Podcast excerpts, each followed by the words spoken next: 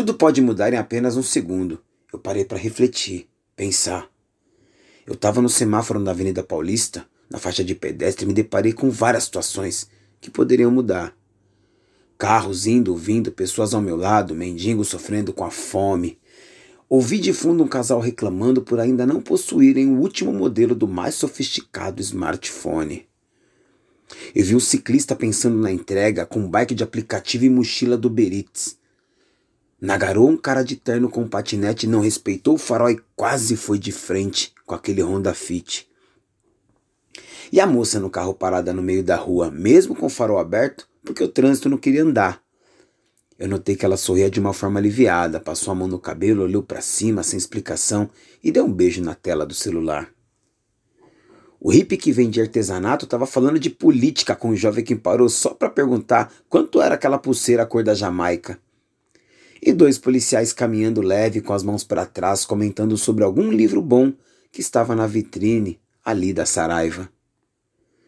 Cara, olha como são as coisas. Em um segundo tudo toma outro sentido. Muda o roteiro.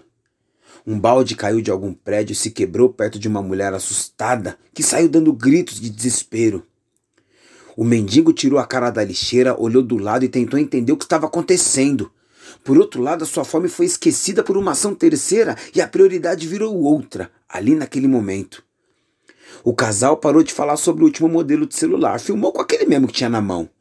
O ciclista entregador parou no meio da ciclovia para olhar, por isso que o cara do patinete quase entrou em colisão. E a moça do carro, cheia de paixão, tentava entender quando foi bruscamente assustada por buzinas e um grito de: Anda logo com essa porcaria, ô curiosa! Em um segundo, o amor virou ódio, inclusive tirando a paz dos policiais que apartaram a briga dela com vários motocas. O hippie perdeu a venda e o assunto de política trocou por uma correria danada regada de altos xingamentos. Porque o moço que parou para perguntar o preço, ele viu que o hippie se distraiu e pegou várias pulseiras, meteu louco Saiu correndo. Que barato louco, né? Efeito cascata de uma despretensiosa ação do momento, tudo pode tomar outro sentido. E eu acabo de prejudicar o Uber, que foi multado por minha causa. O CT flagrou ele me esperando parado tempo demais em um local proibido.